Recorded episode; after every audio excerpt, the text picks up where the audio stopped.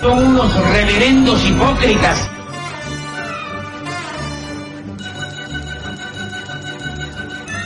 ¿Por qué no suben a la tribuna a responderme si son tan hombrecitos? Tú te puedes reír, tú puedes decir lo que tú quieras, pero tú mientes.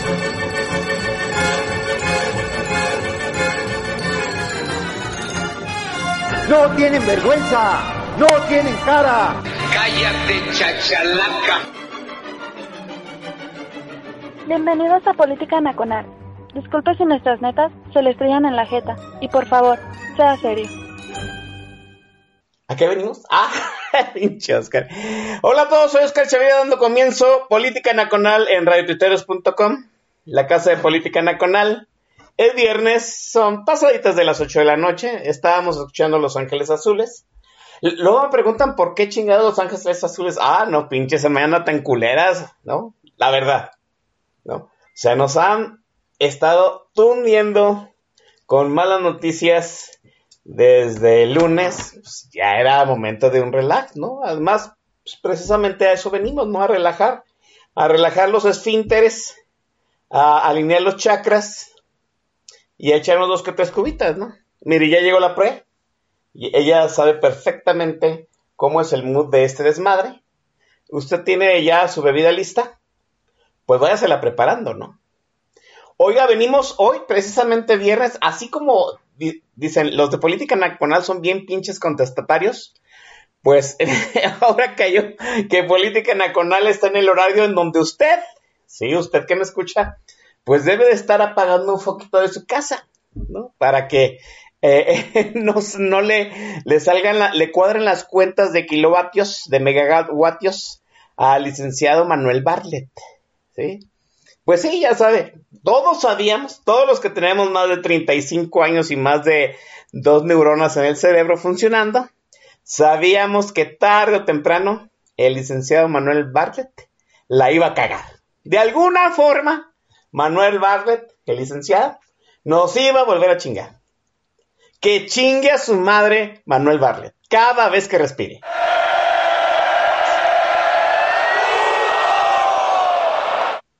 No sé, no sé, como que, como que no los noto con esa efusividad. Que chingue a su madre el licenciado Manuel Bartlett.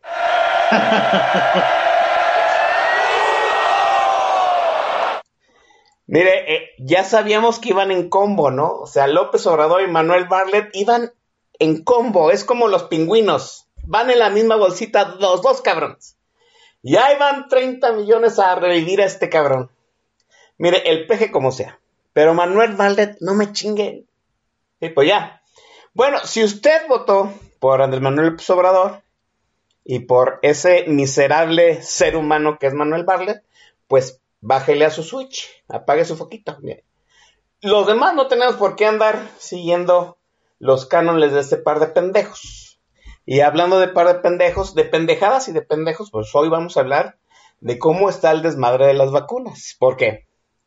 Eh, eh, mire, ahora sí ya, este régimen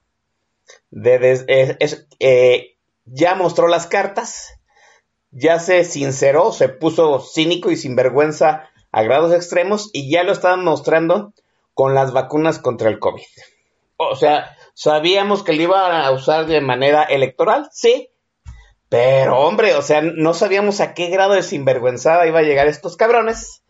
Y para hablar precisamente del show cómico mágico musical de las vacunas y que apenas está comenzando, pues me traje eh, eh, al, al mejor narrativo, al que mejor le lleva la narrativa a- al licenciado López, ¿no? Está conmigo, ya lo conocen.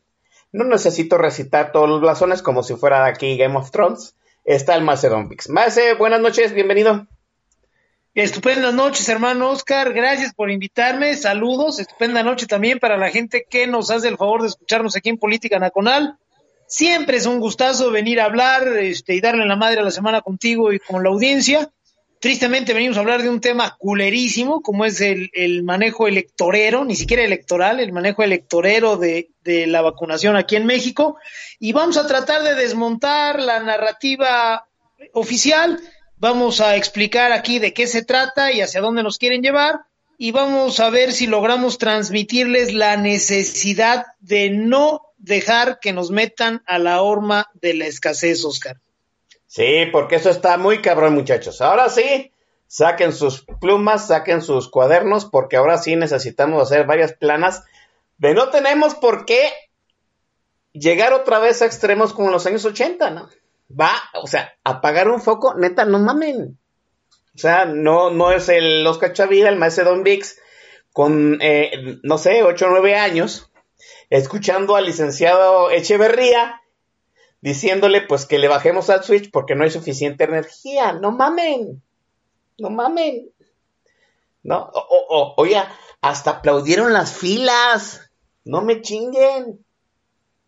Eh, una generación de mexicanos este, luchó, se sacrificó, eh, se superó en medio de muchísimas crisis, hizo cambios eh, de velocidad, hizo los, este, vamos, oprimió los botones necesarios precisamente para que se acabaran las filas. Y ahora resulta que las filas tienen un componente democrático. No me pinches mames, la verdad. Maese, ya sabíamos que las vacunas pues iban a ser un desmadre, sobre todo pues eh, lo que veníamos viendo de que este gobierno nos estaba haciendo una narrativa electoral. ¿sí? Ya sabía, desafortunadamente los tiempos se han acomodado para que después de la pandemia pues vengan las vacunas y las vacunas caiga en el año electoral de este país. El, manejo de la pandemia ya lo hemos hablado hasta el hartazgo aquí en Política Nacional, pues ha sido un desmadre, literal, literal, y yo lo comenté desde mayo del año pasado, nos dejaron nuestra suerte, el, el inmenso criminal López Gatel, este, pues está apostando a la, no, pues no está apostando, ¿no? Está dejando que la pandemia fluya eh, su curso natural para que haya una, este, eh, inmunidad de rebaño. La inmunidad de rebaño es que llega una cantidad, este, una masa crítica de gente que ya tuvo el virus y creó anticuerpos y entonces empiezan a descender este, los contagios precisamente porque ya no hay suficiente gente nueva para contagiar a menos de que nos caiga una cepa nueva. Total, la, pandemia fluye sin control. Entramos, acabamos el 2020, empezamos el 2021 con las cifras más altas de infecciones, llegando casi a los 2.000 muertos diarios. 2.000 muertos son tres mexicanos muertos, más de tres mexicanos muertos por minuto. Imagínese usted. Y nada más estoy hablando de los de la pandemia, ahora todos los que aparecen enterrados, los que mueren por otras, este, eh, por otros padecimientos. Total, sabíamos que iba a venir la vacuna, la vacuna, perdón, llegó, sí, ya está disponible. Había, había que ponerse truchas con las, con las este, vacunas. Todo mundo lo sabíamos, sí, un nuevo insumo, sí, que iba a, ser eh, necesitado por toda la población mundial pues había que ponerse usado con las vacunas, maestre, y esta narrativa empezó con que sí las compramos y no las compramos, maestre. Y los contratos, pues guardados cinco años por eh, eh, la Secretaría de la Función Pública para que no se sepa si compramos o no compramos vacunas, maestre. Pues sí, todo lo que sucede en el gobierno de López o en lo que intenta ser el gobierno de López, Oscar, gente que nos escucha, es saliva, son bytes, y poco más. Ya lo señalas tú, la secretaria de la Función Pública, la famosísima Horrendira Sandoval, eh, ya reservó la información cinco años, no tiene ningún problema, le va la vida en ello porque saben ellos que no hay contratos, no hay vacunas, no se compraron a tiempo. El gobierno de México, o lo que hace las veces de tal, es sumamente aldeano en su concepción del mundo estos pendejos creen que este gestionar los insumos, eh, administrar un país, más allá de gobernar, eh, la tarea menor, lo estoy entrecomillando, la tarea menor de un gobierno que es administrar los recursos, les parece a estos pendejos que es algo automático, sencillo y natural, y que es como mandar a alguien a comprar aspirinas ahí en la tienda de Don Cuco.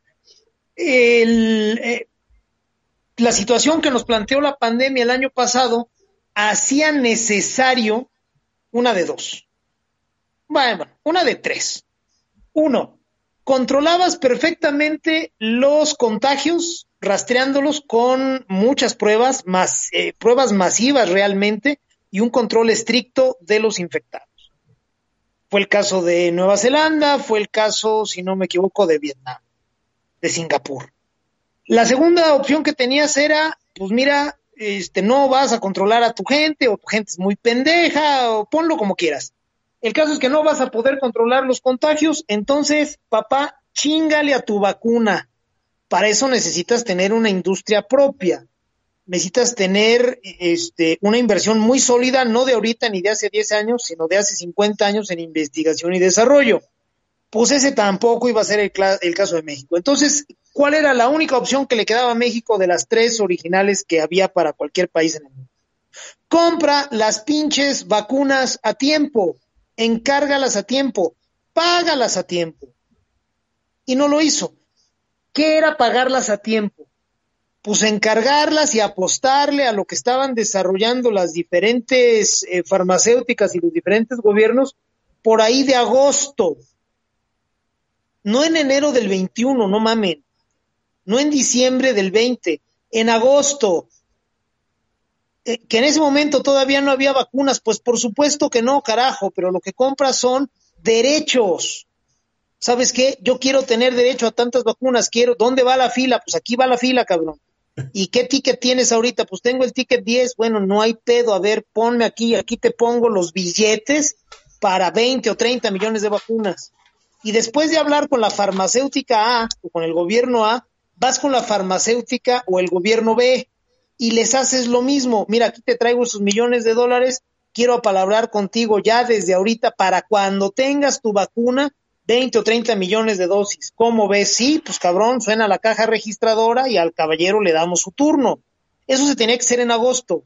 Estos pinches aldeanos, en diciembre, cuando empezaron a darse las aprobaciones por parte de la FDA a algunas vacunas, empezaron a medio sospechar que ya era un buen momento como para empezar a buscar en el cajón de la abuelita algo de dinero para mandar al milusos de siempre, al pendejo de Marcelo Ebrard, a conseguir vacunas. Pues cuando llegó, pues sí le dijeron, claro que sí, Padre Santo, aquí está este tu pedido en firme y te lo podemos hacer llegar, yo calculo que en septiembre, octubre del 21.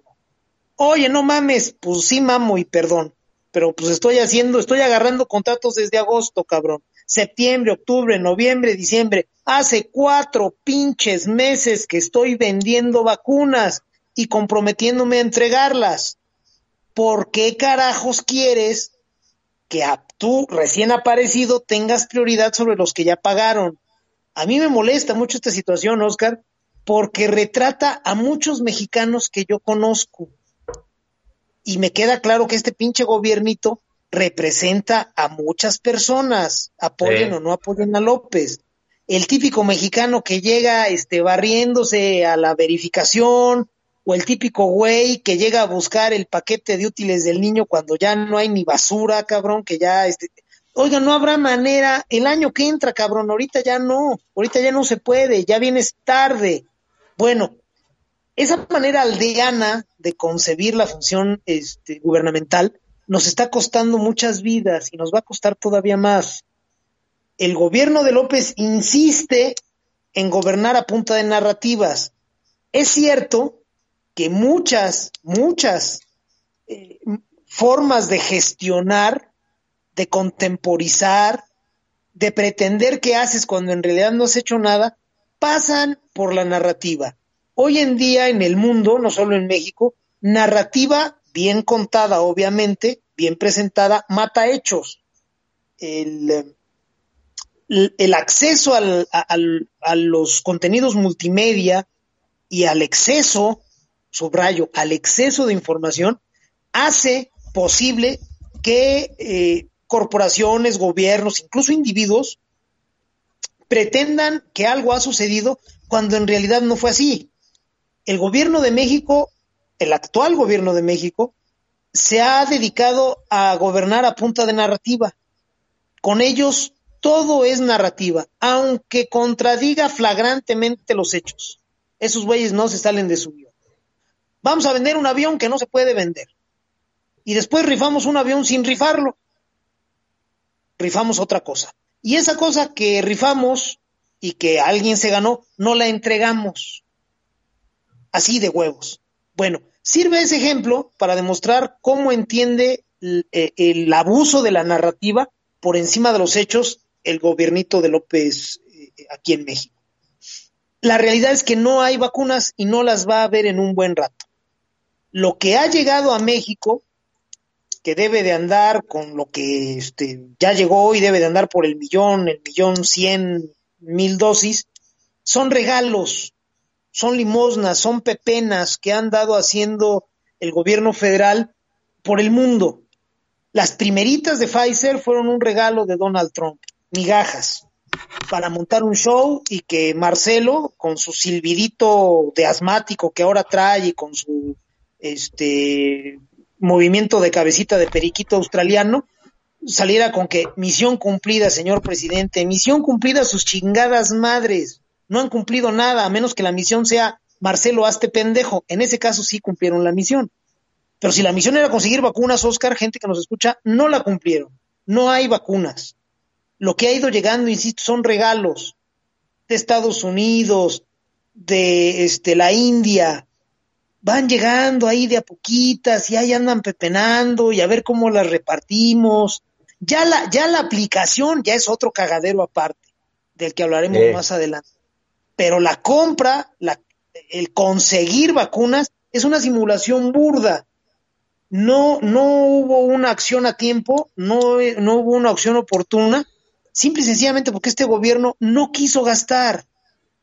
Este gobierno prefiere robarse el dinero y destinarlo a su estructura clientelar y destinarlo a megaobras opacas, mal hechas, culeras, inviables, a través de las cuales pueden pagar compromisos políticos en metálico, antes que comprar vacunas.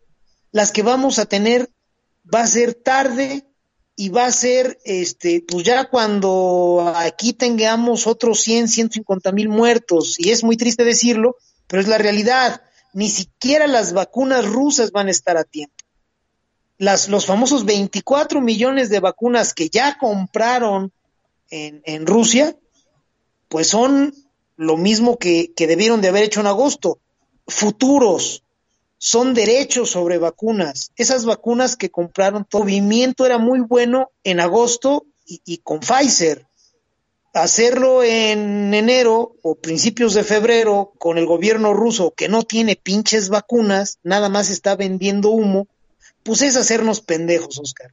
Entonces, lo primero que debemos de tener claro en esta charla respecto a la vacunación en México es que no hay vacunas y no las va a haber en un buen rato. El registro, en internet que no sirve para ni madre, Ay, no sirvió para ni madre, jamás va a servir para ni madre. La, las filas de gente de la tercera edad esperando a que por favor la vacunen, la gente que va de un lado a otro con sus viejitos buscando un centro de vacunación, no son más que eh, gastos, costos sociales para simular que está en marcha una campaña de vacunación que en los hechos no existe, Oscar. Sí, así es, me parece completamente este claro lo que está sucediendo, lo que ha explicado el maestro Don Vix. Es, es poco a poco nos hemos dado cuenta eh, que no es necesario, en cierto sentido, que eh, la función pública nos es, es, oculte los, este, los documentos que probarían que en realidad se hicieron las compras oportunas de, de las dosis de la, de la vacuna. Eh, no es necesario porque la, la, narrativa es vencida por la realidad. Aquí a México, si ha llegado eh, vacunas que se han comprado eh, en cierto sentido de nuestros impuestos, han sido muy pocas. Eh, lo que más ha llegado son, este, pues, migajas, podríamos decirlo así, colaboraciones,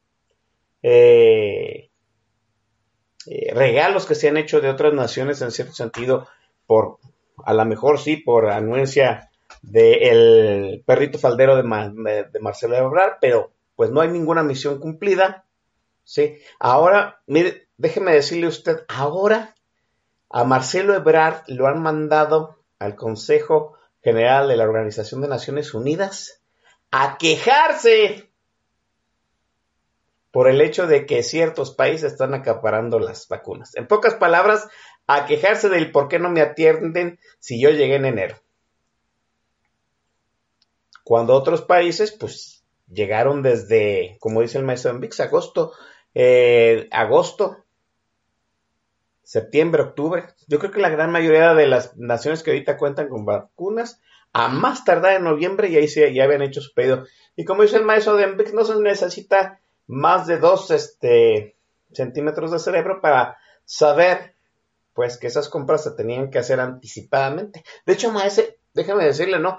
Nos hemos metido mucho en la situación este, de los contratos, de la compra no compra, pero en su momento este, se dijo que México había apoyado la investigación con cierta cantidad de dinero.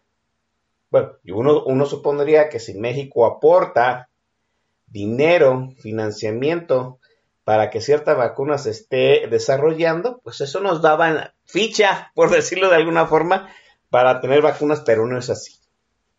Ahora resulta, más que aquellos que tienen la tecnología, que aquellos que desarrollaron la vacuna, aquellos que la sacaron anticipadamente andan acaparando y va Marcelo Ebrard a quejarse, a, pues, a pasar vergüenzas en la ONU, maese. Sí, porque es parte del mismo discurso, Oscar. Mira, el gobierno de México eh, gestiona a partir de eh, una narrativa, ya lo dijimos, y esa narrativa, tristemente, en un país como México tiene que ser sobresimplificada. Y no hay una forma más fácil de sobresimplificar algo que ponerlo en blanco y negro, buenos y malos, ricos y pobres, este, América y Chivas. ¿Me explico? Bien. Entonces, ante el cagadero monumental que se ha generado, no nada más con la vacunación, sino toda la estrategia ante la pandemia por COVID-19 por parte de la mamada del gobierno de López, eh, la narrativa tiene que ser pues en función de un enemigo externo, ¿no? De un responsable externo, de una tercera persona. Esto es, eh, la línea argumentativa del gobierno de López es mexicano, yo no te estoy fallando, yo no la estoy cagando, mira, la culpa es de X, Y y Z.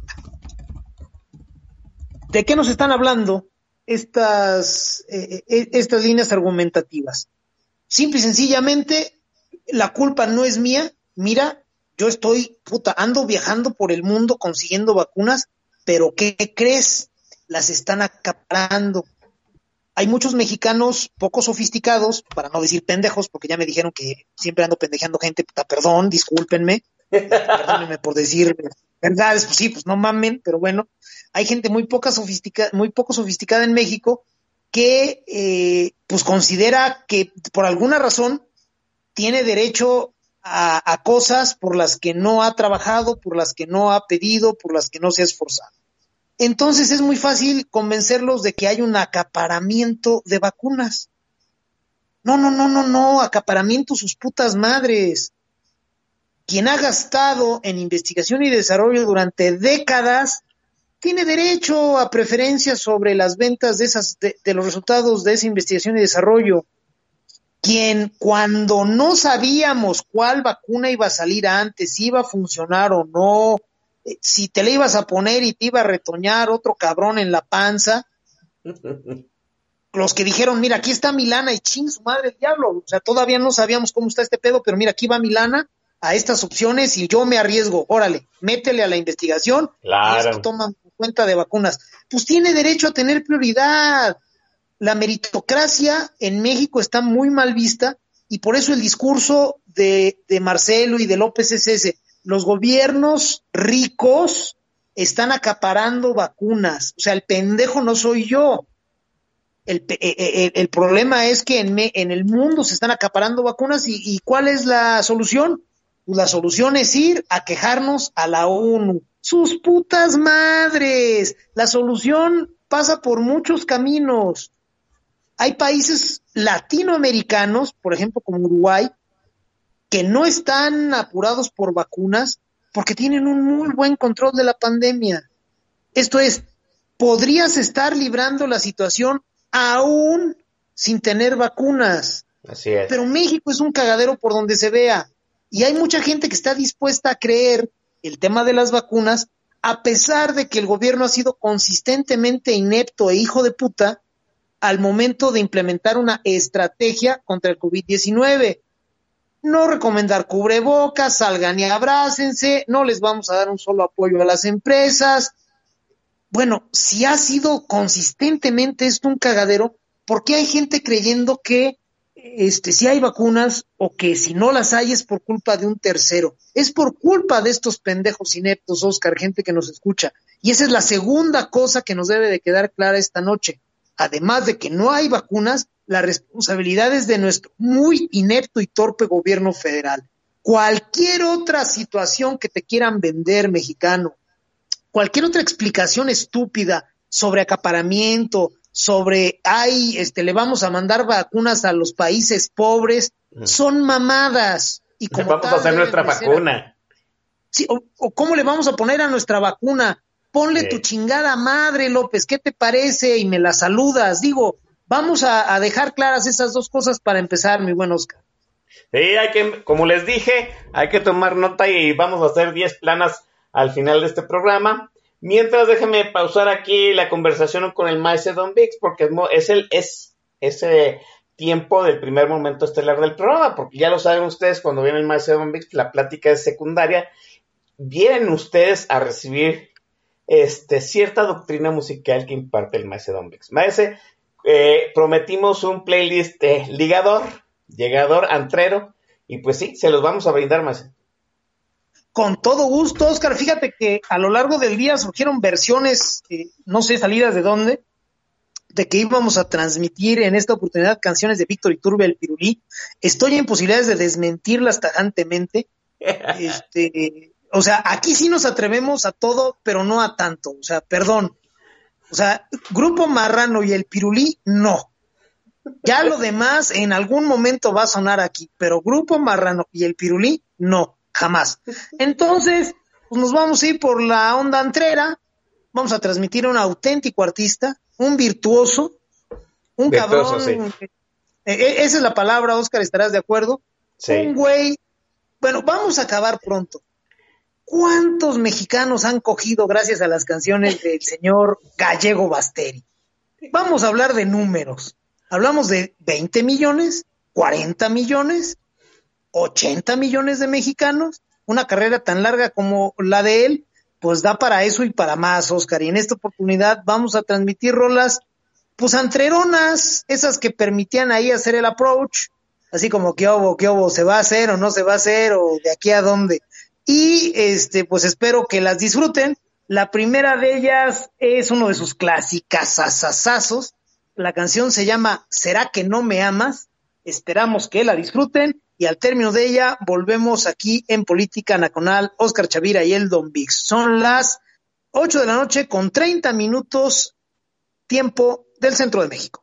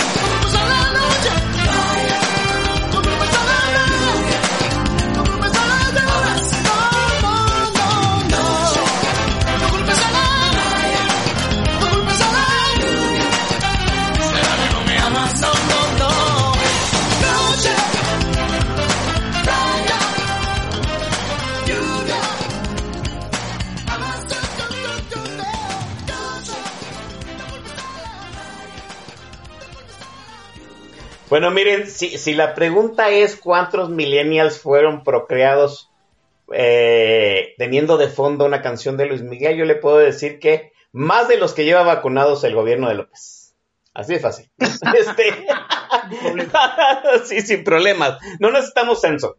Eh, Levante, así como levanten las manos todos los que fueron procreados eh, sonando de fondo Luis Miguel y va a ver usted que son más que los que llevan el gobierno vacunado. Más es, es momento de las menciones para los vales de Walmart. Con todo gusto, este hermano Oscar, vámonos rapidísimo, porque sí hay un putal de saludos, entonces para que no se nos atoren aquí ninguno, van los saludos para DM Consulting, Javier Oviedo, un, hombre libre y de buenas costumbres, para Fran XLJ, Arbaraibar, un saludo, Baker Street Guadalajara, Marcela Esqueda, Yaviraj, Lucy Treviño, Brenda Reyes, el arquitecto Axel Belfort, Corazcón, Jorge Gómez, Misamita 13, Francisco León, mi querido amigo Pablo Magluf, que este, esta semana puso a sudar gente ahí en Foro TV, diciendo muy bien hecho, muy bien. Se Maglum, no te mides. Sí, sí, sí, sin, sin mamaditas, ¿eh? Sin mamaditas. Saludos también para Rick Ramos, para Itafmón, para Hipodamos, Trick Miranda, Yaya Marchena, Boilercito, Pluviofifilia, bien respondona, oiga, saludos. Claudia Parada, Iván Rocket, Steampunk, Klaus Tack, Norma Bernal, un saludo. Is Barniz, La Regañona, Sandra Sánchez, Gio Acu, Jules Guadalajara y la famosísima lata de atún, un saludo. Para Oiga, oiga, oiga, oiga, maese, ay, ahora ya casi emparejan la, la votación, ¿eh? La- las señoras Sí. picatúas de la vela perpetua de Don Calderón. Ahora sí se nos dejó venir este la banda de las incogibles, y por poquito, ¿eh? Le pusieron un, creo que fue un 46, un 48% a favor Algo de así, sí. la señora Zavala y pusieron a sudar a la lata de atún en agua. Aún así, no ganaron el derecho para que pongamos a competir a Zavala contra la lata de atún en aceite. O sea, todavía. Saludos también para, ya se me perdió aquí, ah, para la licenciada Miriam Teresa, de coterránea mía, un saludo. Para Elizabeth Usa Cubrebocas, para Rodrick, para Sergio Garza, para el Octavio también de por acá de Querétaro, para Armando Sota y para Lorena Shaw, que nos escucha en eh, Londres, si no me equivoco. Oigas, eh, el, mi- mis coterráneos aquí de Guadalajara, el Jules Progress y, y el Gabo Navarro, traen marcación directa, el Jules contra este Margarita Zavala, y el Gabo Navarro ya no trae a la secretaria de Economía, Tatiana Cloutier, pero bueno, ¿qué les digo? Vayan a, sus, a sus respectivos timeline si se quieren re- divertir un rato. Oiga, está, eh, están ya ahí en el tag los rudos, como siempre, está mi hermano Javo Chávez, eh, está el Jules, por supuesto, ya prepara la siguiente, la siguiente encuesta de la lata de atún, vamos a ver si ahora sí se ponen las pilas eh, los nostálgicos del calderonato, está mi estimada Pre, bien contestona, eh, Yo Puig, Corazcón, Euterio, Agusmal 64, Javo Querétaro, Claudia Parada, Javier Santoyo, Iván Rubio 30, Iván Rubio 30 ya nos dio este, visto bueno al playlist y con eso nos basta. Todos los demás que se están quejando nos valen madre. Este, está el Shah, el Miniso, Antorolinios, Cachorrondo, Mike Ramírez, Rack Valgard, Marcela Garnica, Boilercito, Vespasiano, el Coronel Chorizo, Francisco. Oiga, maestro, hoy sí está el Undertaker. Sí, Ah, eh, ahora sí. Bienvenidazo, mi querido Under. Un rato que no nos acompañaba ese cabrón. Sí, qué bueno que está de vuelta el Undertaker. Ya hace falta eh, este, otra ronda a, a actos de mala muerte, por favor. Está Osh Moreno, el almirante 044, Guzbal Red, el señor Wankertin, el, ma- el maestro Sorlac, que por cierto el maestro Sorlac ya lo están solicitando ahí sus groupies. Vamos a agendarle ya sus 30 minutos de fama aquí en Política Nacional. Está Norma, Fran 8429, Steampunk, Alonso CP, eh, La Tosa. Bienvenidos a todos ellos, ¿verdad? Y ya, ya daremos cuenta de los que llegan después. Número uno, no hay vacunas. Número dos, este, pues nos engañaron a todos, ¿no?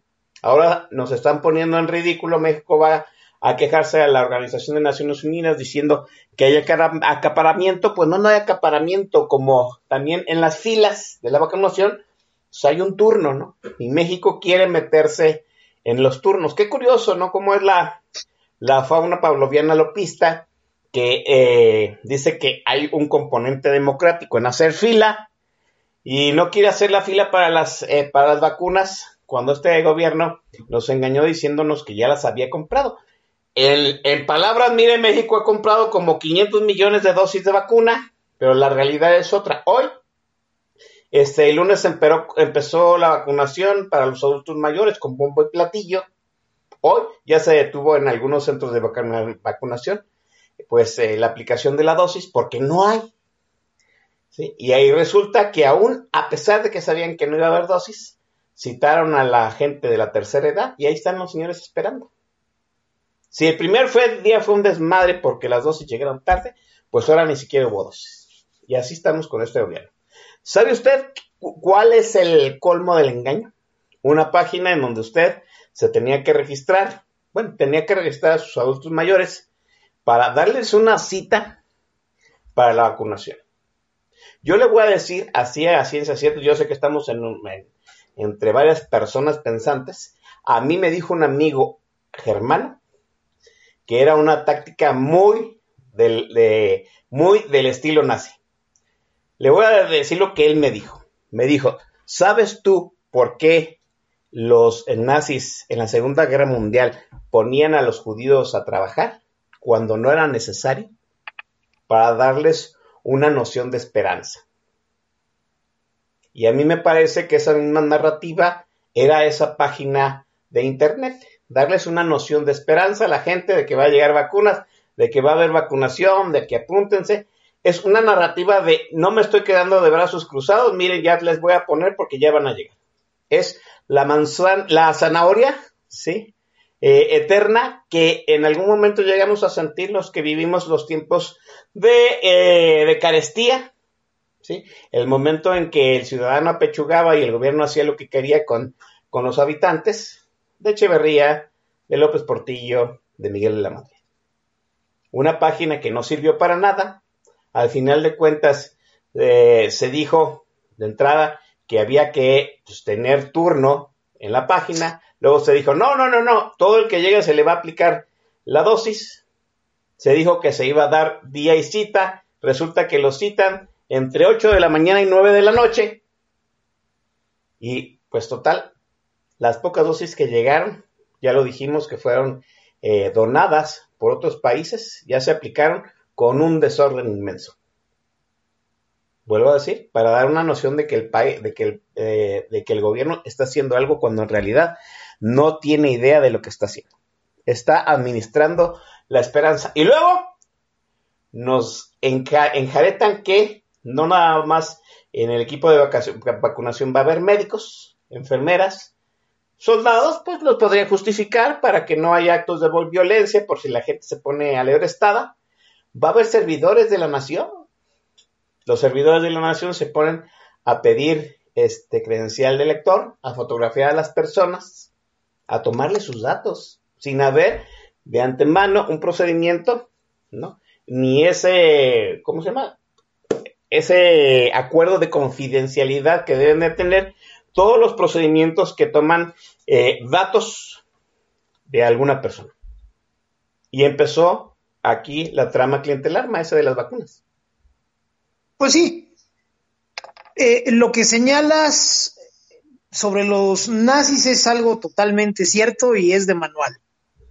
En la medida en que tú quieras controlar una situación, que quieras sacarle la presión, lo primero que necesitas es dar esperanza. El ser humano está condicionado por cientos de miles de años eh, de existir en este planeta a identificar amenazas y a ponerse en marcha. Entonces, si al pueblo bueno y sabio tú lo dejas por la libre, le das tiempo de pensar, pues va a identificar las amenazas. Y cuando eres un gobierno populista, eres, un, eres una amenaza del tamaño del mundo. Un gobierno populista nunca, subrayo, nunca va a cumplir, nunca va a dar resultados, ni siquiera regulares, va a ser de malo o muy malo. Entonces, quien logra identificar la amenaza que representa un gobierno populista y sus decisiones, de inmediato se pone en marcha.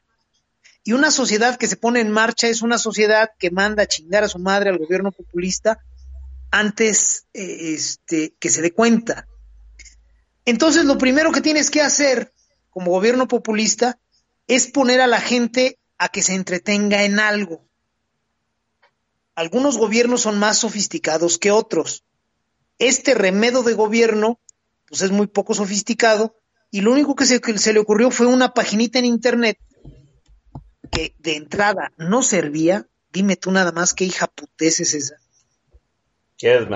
Para que, para que la gente registrara a sus abuelitos o a sus papacitos. ¿Por qué? Ah, es que es para las vacunas. No, hijo de tu chingada madre, no te pregunté para qué es, te estoy preguntando por qué me pones a registrarme. Cuando en México la vacunación ha sido universal, gratuita, sin tanto pedo, nada más dices, ¿dónde están las vacunas? Yo voy, me formo en forma razonable, esto es 30 minutos, una hora ya en los casos muy desesperados, y salgo de con mi vacuna sin mayor trámite. ¿Por qué si siempre ha sido así, ahora tengo que entrar a una página en Internet que además no funciona? Bueno, pues la explicación detrás de bambalinas es esa, porque necesitan tener entretenido al pueblo bueno. Si al pueblo bueno le dan tiempo de empezar a pensar, por más que tengamos millones de pendejos, en algún momento van a empezar a sospechar que algo va mal, que algo no está sucediendo como debería. Y en ese momento el populista va a estar en riesgo. Bien, el hecho de tener ese tipo de distractores, ese tipo de estrategias, obedece a la narrativa, obedece a la ausencia de hechos, obedece a que debe de estar este, entretenido el pueblo bueno, pero obedece finalmente a una razón primordial, a un objetivo esencial para los gobiernos populistas. Colocar la atención de las personas en el futuro. Los populistas hablan siempre en futuro y siempre en abstracto. Nunca van a hablar de cosas concretas y jamás te van a hablar de lo que está sucediendo hoy. Siempre te van a colocar la atención en el futuro. ¿Por qué? Porque en el futuro todos vamos a estar muertos. Nada más necesita pasar suficiente tiempo. En el futuro no hay rendición de cuentas. En el futuro no sucede nada. Si nos ponemos filosóficos, el futuro no existe, es una noción. Bueno, quien vive en esa noción puede soportar cualquier cosa en el presente. Insisto, cualquier cosa. ¿Por qué? Porque su atención está enfocada en algo que va a suceder después. Entonces lo que está pasando en este momento vale madre. Lo que me interesa es que ya va a haber vacunas. Lo que me interesa es que ya va a bajar la gasolina. Lo que me interesa es que ya vamos a tener soberanía. Sus nalgas guangas. Lo que quieras tener en un futuro lo tienes que construir hoy. Y si te vas a estar distrayendo con nociones vagas y abstractas para colocarte en el futuro, no vas a tener nada hoy y no vas a tener nada mañana. Entonces eso, es algo que tenemos que insistirle mucho a Juanito Pueblo. Si la primera noción que nos tenemos que llevar hoy es que no hay vacunas, y la segunda es que la culpa es del gobierno, la tercera noción que nos debemos de llevar hoy es que tenemos que pensar y actuar en el hoy. Lo que nos afecta, para bien o para mal, lo que nos complace o lo que nos molesta, lo que nos determina, es lo que está sucediendo en este momento. No lo que nos dicen que va a suceder, ni lo que nos dicen que probablemente en algún momento suceda. No, lo que nos afecta es lo que está sucediendo en este momento, mexicanos. No tenemos por qué estar pensando en un sacrificio actual derivado de una promesa abstracta de algo que va a suceder en un futuro nebuloso. Esa puerta, Oscar, gente que nos escucha, no la debemos de cruzar porque es la puerta a la normalización, es la puerta a la resignación, es. la puerta a el abrazo de la escasez. Y una sociedad que permite la escasez, donde no debería de haberla, una sociedad que permita que le racionen cualquier cosa que no, que, que, que no sea este, superflua, que le permiten que se la racionen, es una sociedad que ya está lista para sentarse a la puerta de su casa todas las tardes a morirse un poco de tristeza, como sucede desde hace 60 putos años en Cuba y como sucede desde hace 20 años en Venezuela. No lo hagan, mexicanos. Esa es la cuarta noción y la más importante para mí que deberemos de atacar en esta oportunidad. No normalicen la escasez. No es normal que haya escasez. No es normal formarse. Es mentira que México sea pobre y que por eso sea un país de filas, mis huevos. Este país es la economía 15 o 14 del mundo. Tenemos un montón de recursos. En 2019 y 2020, este gobierno de mierda se gastó los ahorros que hicimos entre todos durante 25 años. Así es. Y además, en 2019, tuvo un, un ingreso histórico en recaudación fiscal. Entonces, dinero hay, dinero ha habido para echar hacia el cielo, para tapizar las carreteras de México. Dinero hay. México no es pobre y este gobierno tampoco es pobre. Si no tenemos vacunas y si hay muy poquitas y por eso hay que hacer filas, es simple y sencillamente porque estos hijos de puta no están gastando un peso en nosotros. Les valemos madre. Que se mueran los que se tengan que morir es la finalidad de estos güeyes. Desde el día uno han querido brincar la pandemia sacrificando vidas y la vacunación no es la excepción. Entonces, gente que nos escucha, no normalicen la escasez, no es normal. México tiene 30 años que no es un país de filas. Lo fue en alguna época, Oscar, tú lo comentabas hace rato, Sí, claro. con López Portillo y con De la Madrid, pues te tenías que formar para comprar azúcar. Azúcar, sí. ¿Por qué? Porque no había azúcar. Oye, no mames, ¿y cómo es que no había azúcar? Pues es que estaban cerradas las fronteras y estábamos a lo que el gobierno quisiera traer y a lo que se produjera en el país. Así es. Menos opciones, es un control, es un mercado controlado por los ofertantes y el precio se va al cielo y hay cuando tú quieras. Y le vendían medio kilo de azúcar por persona. Así es, o sea, diario. Tú llegas hoy a Costco, a Sam's, a Walmart, a Chedraui. Si te quieres llevar 20 kilos de azúcar, no tienes un pedo. Más Está la, eh, está la montaña de bolsitas para que usted agarre la que, las que quiera, ¿no? las que quieras. ¿Por qué tendríamos que formarnos por azúcar? Es absurdo, ¿no? Bueno, lo mismo pasa con las pinches vacunas. Nada más había que comprarlas a tiempo y poner billetes. Y no se hizo y no se va a hacer. Eso es lo que tenemos que entender. Si entendemos que este gobierno nos quiere normalizar la escasez y que nos quiere meter a la horma de lo que ellos nos quieran dar, estamos jodidos. Necesitamos rebelarnos contra eso. No podemos permitirlo. Hoy son las vacunas y ya también empezaron con la luz eléctrica Así es. y ya antes había sucedido con la gasolina. Mañana va a ser el azúcar, mañana va a ser la proteína. Con esta escasez de gas que tenemos por las condiciones climáticas en Estados Unidos, ya hay tortillerías y panaderías de supermercados, las que ponen precios muy competitivos, anunciando que van a reducir sus, sus horarios de trabajo y desde luego la oferta de tortilla y de pan baratos, bien hechos, limpios, pues porque no hay gas. No normalicen eso, mexicanos. Ni por las vacunas, ni por el pan, ni por la tortilla, ni por nada.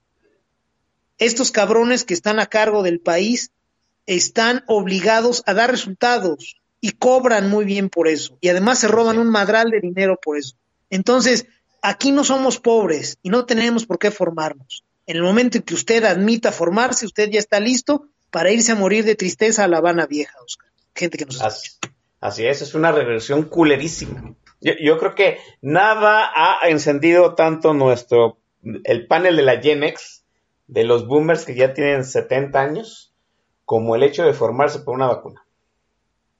Bueno, déjenme decir, mi madre dijo, formarme yo por una vacuna, ni en mis tiempos, así me dijo. Y no, no tendría por qué hacerlo así.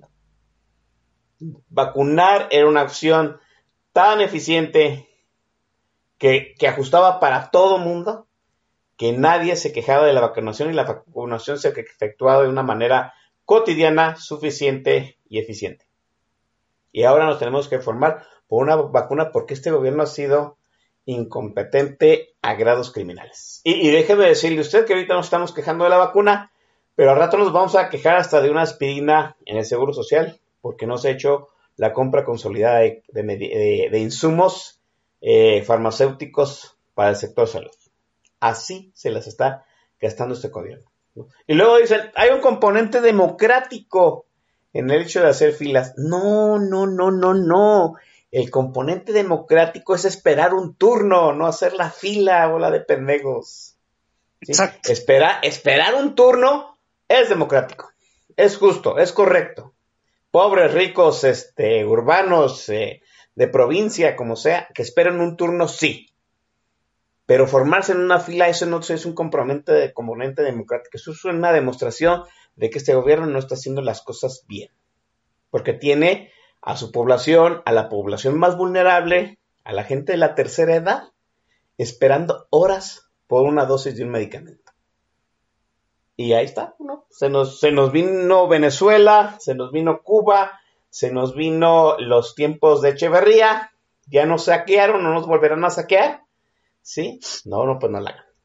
Eh, este, sí, sí, debemos de, vuelvo a decir, este, tomar mucho en cuenta esa situación de normalizar, eh, pues la falta de insumos. Ya son muchas cosas que nos han hecho falta, maese, y la cantaleta es la misma, ¿no? Antes no había para, antes nada más, nada más los pobres, no, no había para los pobres, ahora no hay, ahora no hay, no hay para nadie. No era una situación así, díganme. Lo hemos dicho aquí muchas veces, Oscar, en otras oportunidades, eh, mucho antes de que ganara López, el discurso de igualdad, ojo, el discurso de igualdad que está tan de moda o ha estado tan de moda últimamente es sumamente estúpido. Primero porque no somos iguales. Nunca lo hemos sido y jamás lo vamos a hacer. Nunca. Segundo, porque la igualdad solo puede buscarse con ciertos efectos igualando hacia abajo. es como crecer el pasto y después quererlo igualar. Tú no puedes Así igualar el pasto haciendo crecer las cebras más cortas. Lo que haces es cortar todas hasta que las emparejas.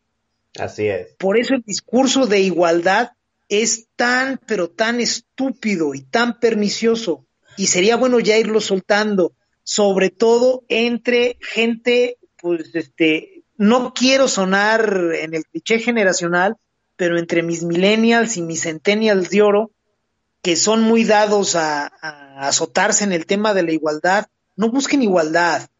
Necesitamos combatir pobreza, necesitamos combatir miseria, necesitamos proveer de oportunidades a todos, estoy totalmente de acuerdo, pero buscar la igualdad nos coloca en un carril en el que no queremos ir. La única igualdad posible es hacia abajo, es hacia la carencia. Y como bien lo señalas tú, Oscar, pretender que formarse es un, es un acto de democracia y de igualdad, pues de democracia me queda claro que no, de igualdad a lo mejor sí, pero ¿de qué igualdad? Igualdad en los jodidos. No, tenemos que ser iguales en esperar turnos, en disciplinarnos al orden científico y humanitario que debe de seguir un esquema de vacunación real. Sí, estoy totalmente de acuerdo. Oye, y si abrimos canales para que los particulares puedan vacunar, pues también le entramos con mucho gusto. Yo he visto las reacciones de muchas personas en redes sociales que dicen, en el momento en que se puedan poner vacunas, por cada vacuna para mí o de mi familia, yo estoy dispuesto a pagar otra para alguien en situación eh, de vulner vulnerabilidad económica. Exacto.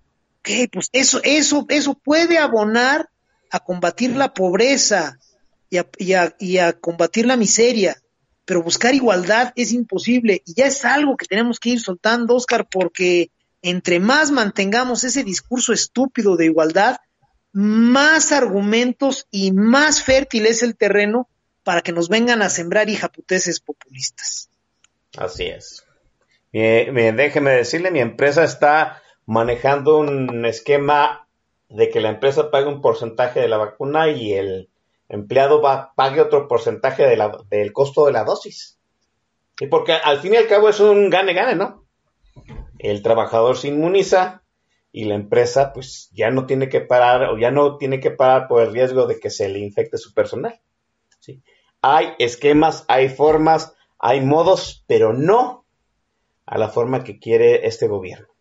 Que, que de entrada hay que decirlo, ¿no? Ya había dicho que yo soy el único que voy a manejar las, las vacunas y tuvo que ceder en esa situación al ver el desmadre que tiene en, de la pandemia, principalmente pues en lo que es su bastión este, electoral, que es la Ciudad de México. Maese, eh, momento de la siguiente intervención musical.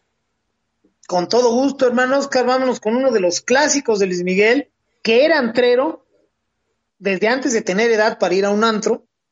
Esta parte de su éxito, hay que decirlo, fue que lo ponían a cantar cosas de adultos y, este, y le salía muy bien. Es uno de sus clasicazos de toda la vida es una canción que cantamos en primaria, si no me equivoco. Fíjese nada más de que estamos hablando. Primaria, quizás secundaria. Muy al principio de la secundaria. La canción se llama La chica del bikini azul. Cuando son las nueve de la noche en punto, tiempo del centro de México. Al término de ella, regresamos aquí a Política Nacional, Oscar Chavira y el Don Bis.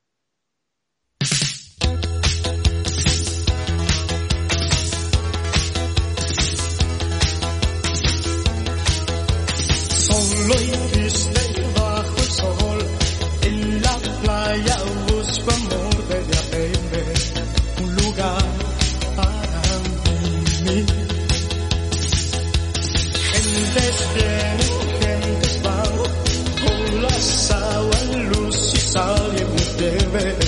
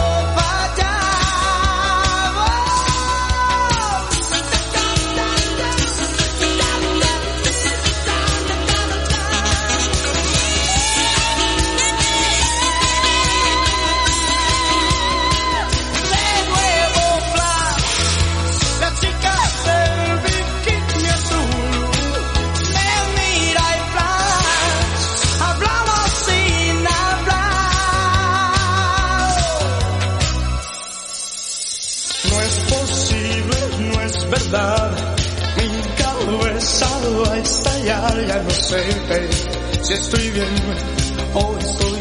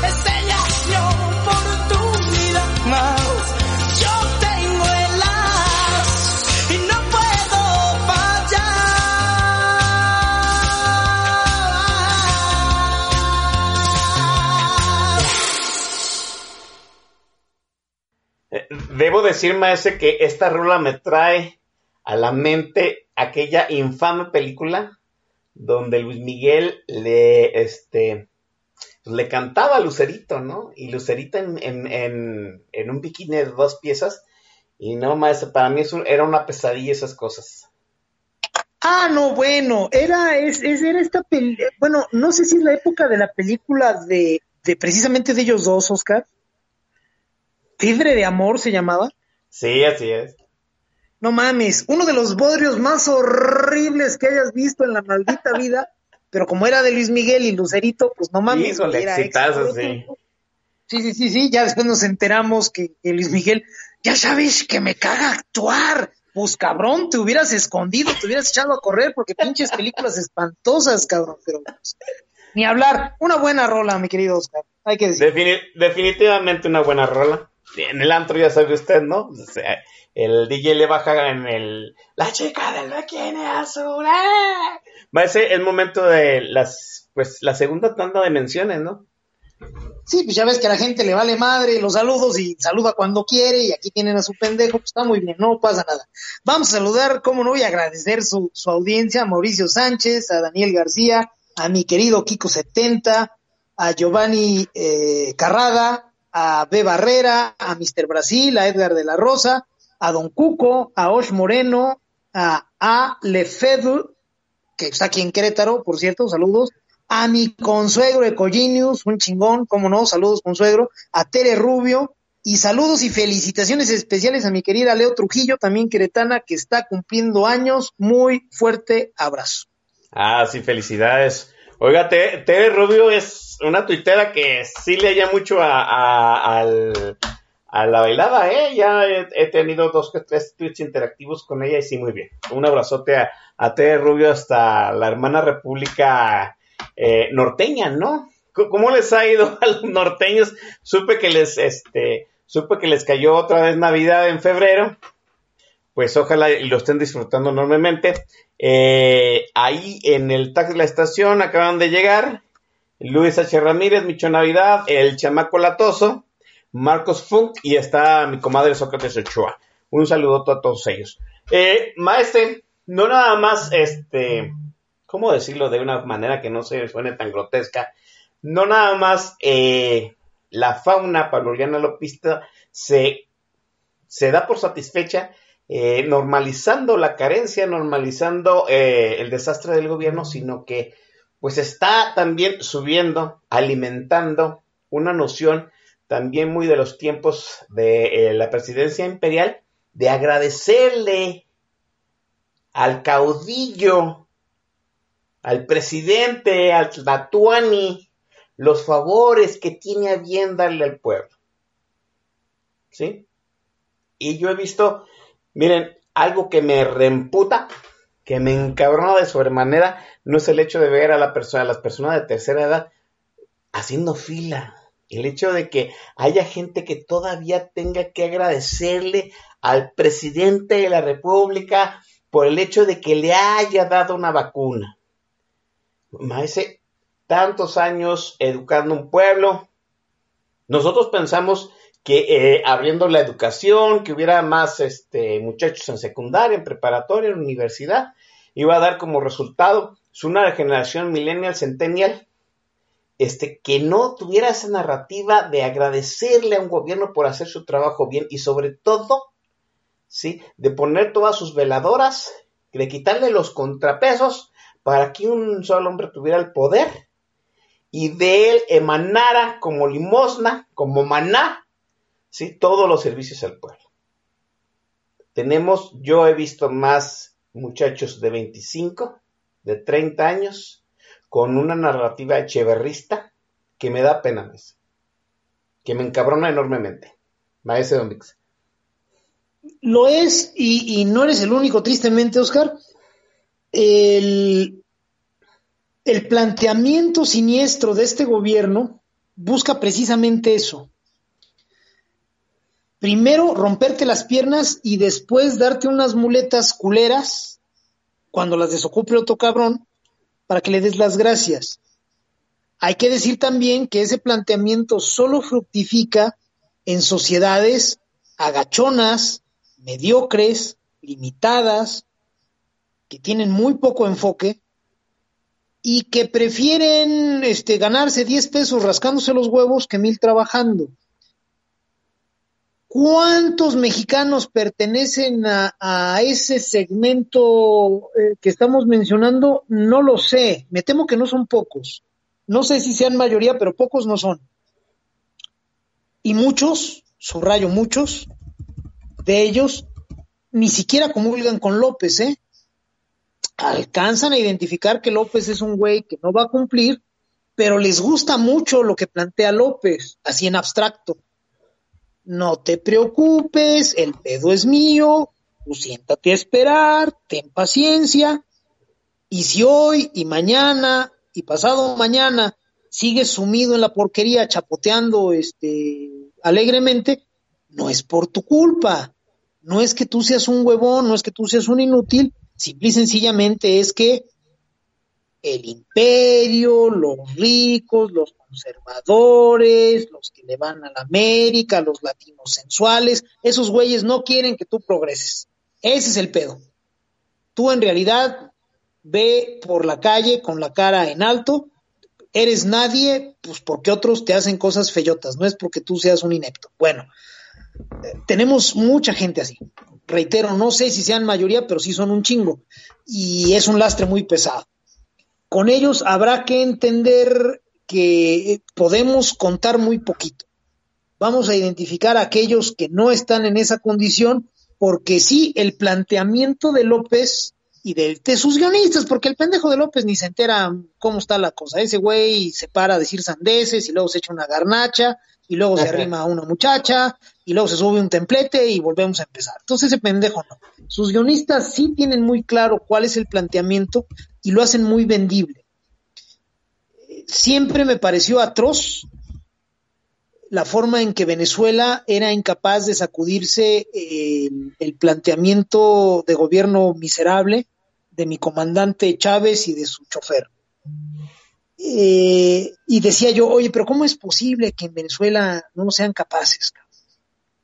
Bueno, tristemente ahora que en México tenemos ese planteamiento y veo a tantísimo pendejo desenfocado, ya listo para darle las gracias a López por algo que tendría que haberle traído el pinche López corriendo de buena manera y en tiempo, me doy cuenta cómo fue posible el desastre venezolano, lo extrapolo a Cuba y también entiendo cómo en Cuba la gente se dedica todos los días a resolver, a ver cómo vive, porque es incapaz de exigírselo al gobierno que los tiene con las nalgas al aire, y me da miedo, y esa es la palabra correcta, me da miedo pensar que en México tengamos suficientes agachones como para que este gobiernito de mierda instale una dictadura de la escasez, una dictadura de las migajas.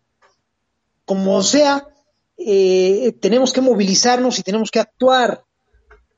Yo entiendo que mucha gente tiene miedo.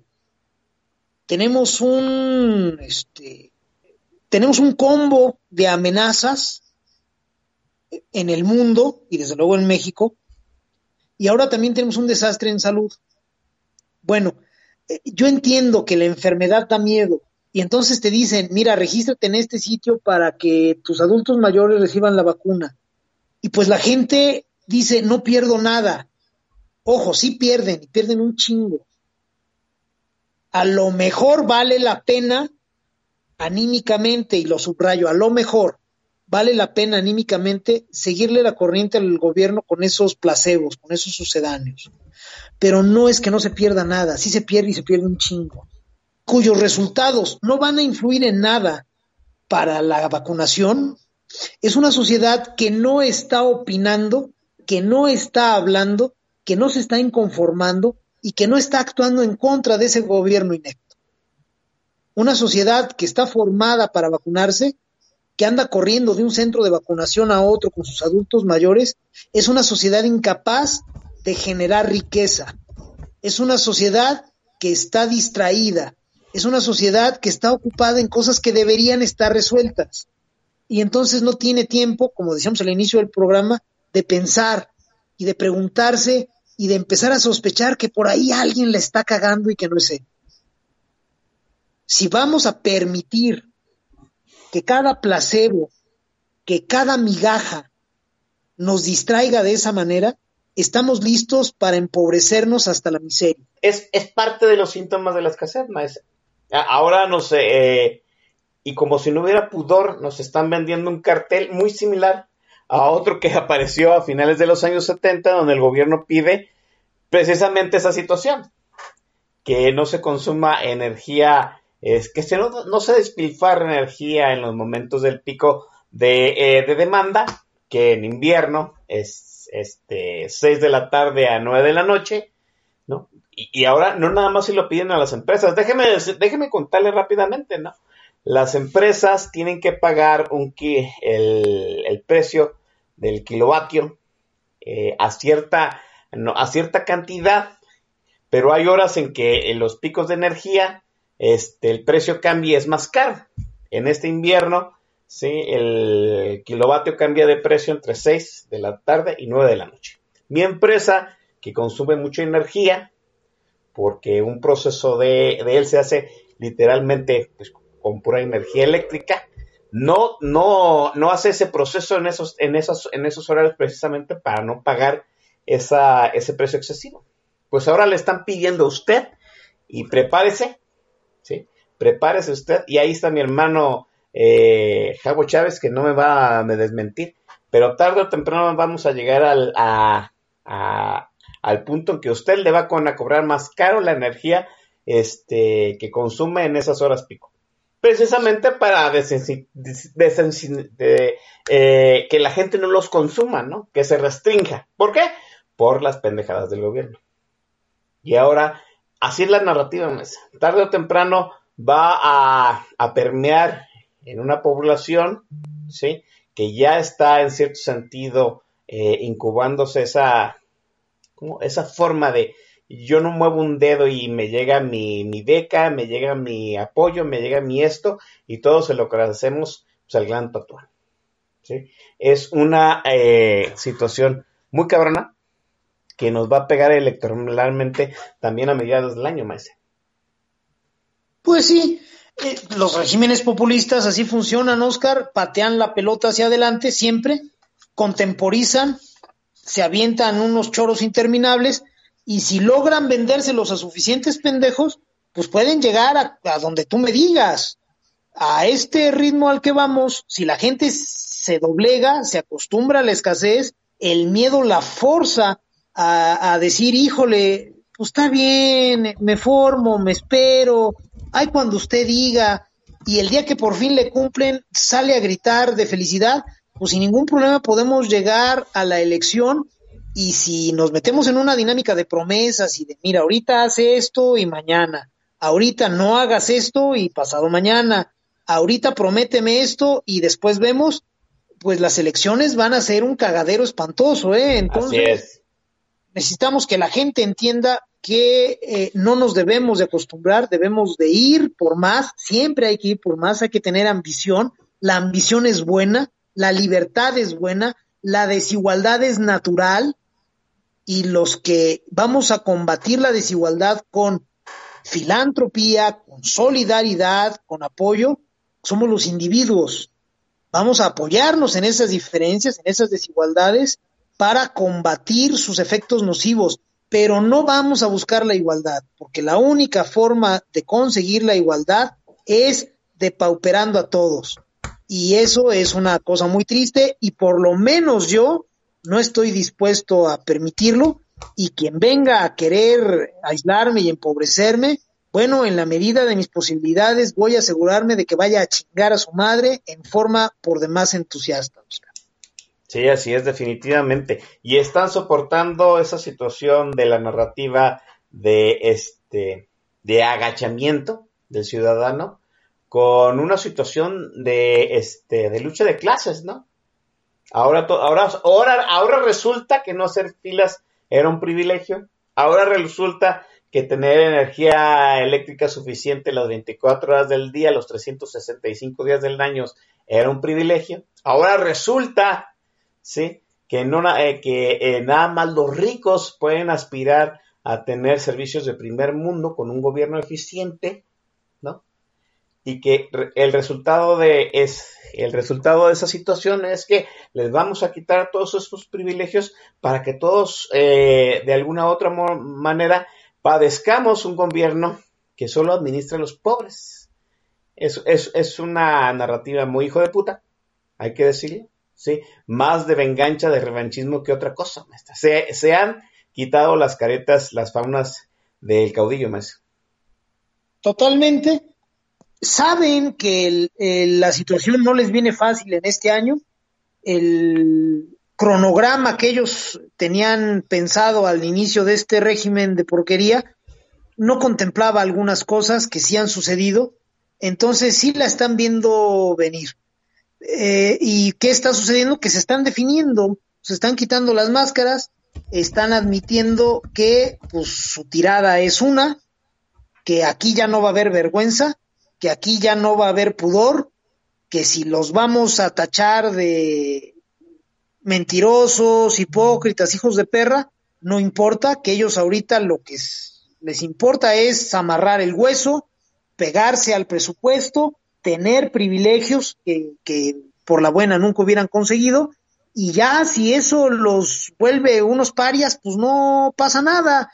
Ser un paria con la barriga llena, a algunos les parece suficiente buen negocio, entonces lo estamos viendo, las feministas, lo estoy entrecomillando, las, las fake ministas de Morena, los ecologistas de Morena, los defensores de derechos humanos de Morena, todos se han revelado como simplemente unos muertos de hambre que lo que querían era comer caliente tres veces al día y agarraron una pose, algo vendible, para normalizar al régimen, para hinchar el globo en su favor, y ya en el gobierno se les olvidó y tajantemente han cortado cualquier vínculo con el activismo que los este, definió y ahora pues su único activismo es que López siga firme y que los considere útiles para seguir mamando de la ubre, Oscar. Es una pinche tristeza.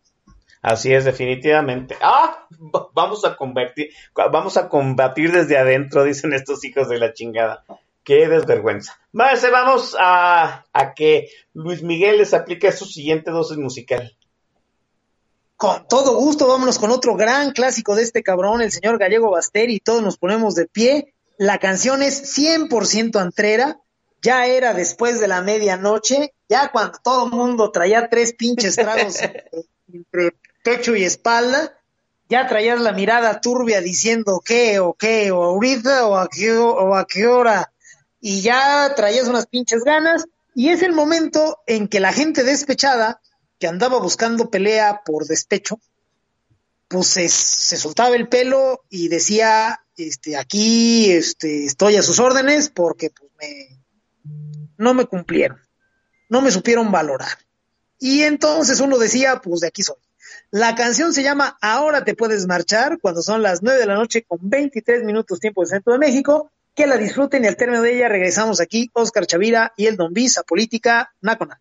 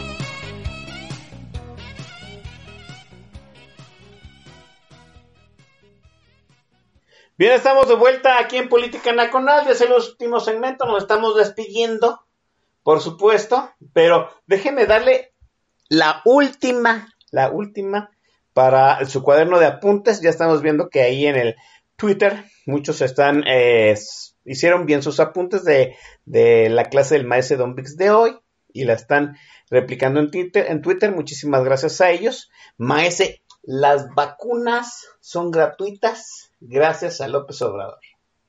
Paren de mamar, Maese. No, no, no, no, no. Esas, esas son mamadas y no de las agradables. Las vacunas llegan hasta ustedes cortesía de todos los que trabajamos y pagamos impuestos, que somos la inmensa mayoría de este país. ¿Por qué? Porque tenemos un impuesto al consumo, el IVA, que se lo pagamos todos, la inmensa mayoría, y entonces eh, esas vacunas no llegan aquí por obra y gracia de ningún pendejo, y menos del pendejo actual, que el pobre güey no sabe ni en qué día vive, sus padrotes nada más lo ponen a andar en la mañana con un coctelito para que medio ronroné pendejadas en su kermés de todos los días, y ya luego lo echan a andar al templete o lo duermen ahí en Palacio. Entonces, de todos los pendejos que ha tenido México a cargo, es el más pendejo. Entonces, al que menos habría que agradecerle cualquier cosa es este güey. Segunda, ¿de dónde vienen los recursos? De nosotros mismos. Trabajamos y contribuimos, pagamos impuestos puntualmente. Eh, y tercero, no nos está haciendo ningún favor. Es su obligación. Tenemos el derecho a la salud. Y México históricamente tuvo un gran sistema de vacunación. Si ustedes ven los mapas de, de, infecciones y de epidemias del siglo pasado, van a encontrar que por ahí de la mitad del siglo y hasta el final, México era un oasis, porque tenemos un sistema de vacunación sumamente robusto, nos garantiza un madral de vacunas, de las pocas cosas coherentes de Estado, trascendentales que hicieron los gobiernos del Piriato, fue instaurar ese sistema de vacunación que fue respetado y, y, y robustecido por lo que vino después de la alternancia. Entonces, eh, este pendejo trayendo unas pocas dosis de vacunas no está cumpliendo ni siquiera el 10% de lo que debería. Entonces, por favor, no salgan a agradecer pendejadas, de verdad. Yo sé que da mucho gusto saber que tus viejos ya están vacunados. Sí, pues a huevo, Sí, ¿quién no se va a alegrar? Pero por favor, coloquen su alegría en sus mismos viejos, en los señores que hoy tienen 70, 80 años, que son los que se, le- se rifaron a finales de los 70 y principios de los 80 para empezar a cambiar este país, que era un país cerrado, de carencias, sin opciones.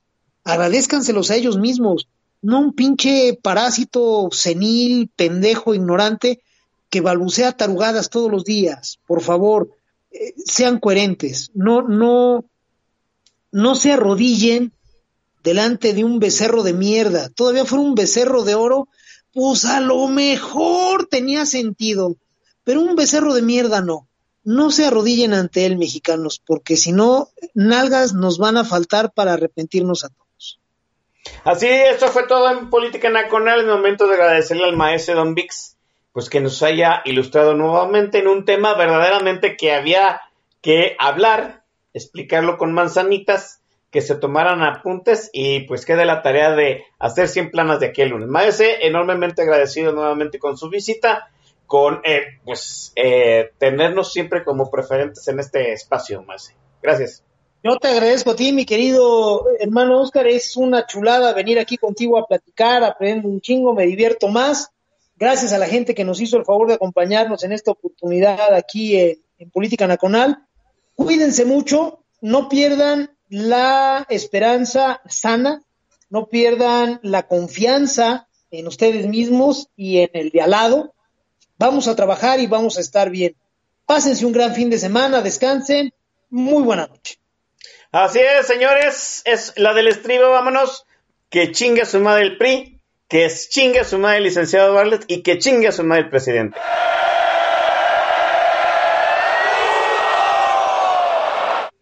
Cuídense.